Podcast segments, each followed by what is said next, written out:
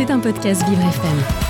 Bonjour à toutes et à tous. Aujourd'hui, j'ai décidé de vous parler de l'histoire de trouver ou retrouver du travail et j'ai décidé de vous en parler aujourd'hui tout en mettant les accents au bon moment. Marian met les accents au bon moment. Quelle galère de trouver du travail de nos jours. Tu vas sur le site Pôle emploi, tu vas sur le site Indeed, tu vas sur le site LinkedIn, tu vas sur euh, Hello Work ou d'autres sites pour euh, bien évidemment du recrutement et là tu revois qu'il y a plein d'offres mais pas celle qui te convient. Ou si c'est des offres qui peuvent te convenir, il y a très peu de place. Et comment on fait pour faire un bon CV Eh ben bonne question, parce que même moi, visiblement, avec un bon CV, bah, on n'arrive pas à recruter. Alors pour faire un bon CV, c'est simple. Une photo, potable de ta tête, bien évidemment. Tu vas pas mettre une photo de toi complètement bourré. Tu fais bien évidemment un énuméré de toutes les activités professionnelles que tu as faites, de toutes les activités euh, dans tes études que tu as faites. Donc pour ma part, animateur radio, pour d'autres c'est d'autres bien évidemment diplômes. Et bien évidemment mettre les années, mettre les lieux, etc. Alors oui, le CV est bien à ce moment-là. Bon, n'oubliez pas bien évidemment de mettre vos coordonnées, sinon ils peuvent pas vous rappeler ou vous envoyer des mails. Mais à un moment donné, si toutes les étapes d'un CV c'est propre, pourquoi vous ne recontactez pas pour donner une réponse positive ou négative d'ailleurs. Parce que oui, le nombre de fois qu'on envoie des mails, des CV, etc.,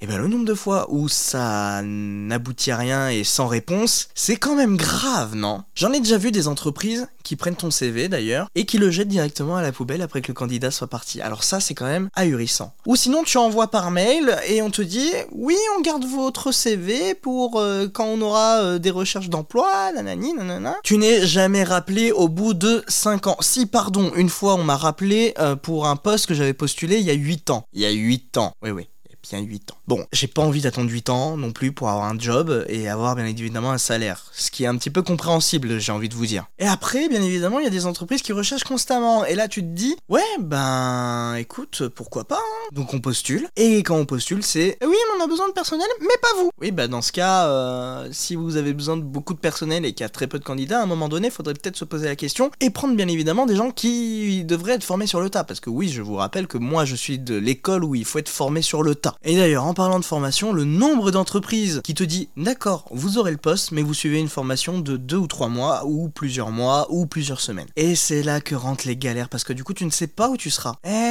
là est aussi l'inconvénient. Bon, à un moment donné, faut quand même vivre. Mais bon, si jamais tu trouves euh, un autre job et que tu peux pas annuler, c'est compliqué, hein. C'est très très compliqué. Donc, les amis, vraiment, nous qui sommes dans la merde, s'il vous plaît, battons-nous et trouvons du travail qui nous correspond. Sur ce, moi je vous fais des bisous, check de coude, je ne désespère pas, et puis n'oubliez pas, je suis là pour mettre les accents au bon moment. C'était un podcast Vivre FM. Si vous avez apprécié ce programme, n'hésitez pas à vous abonner.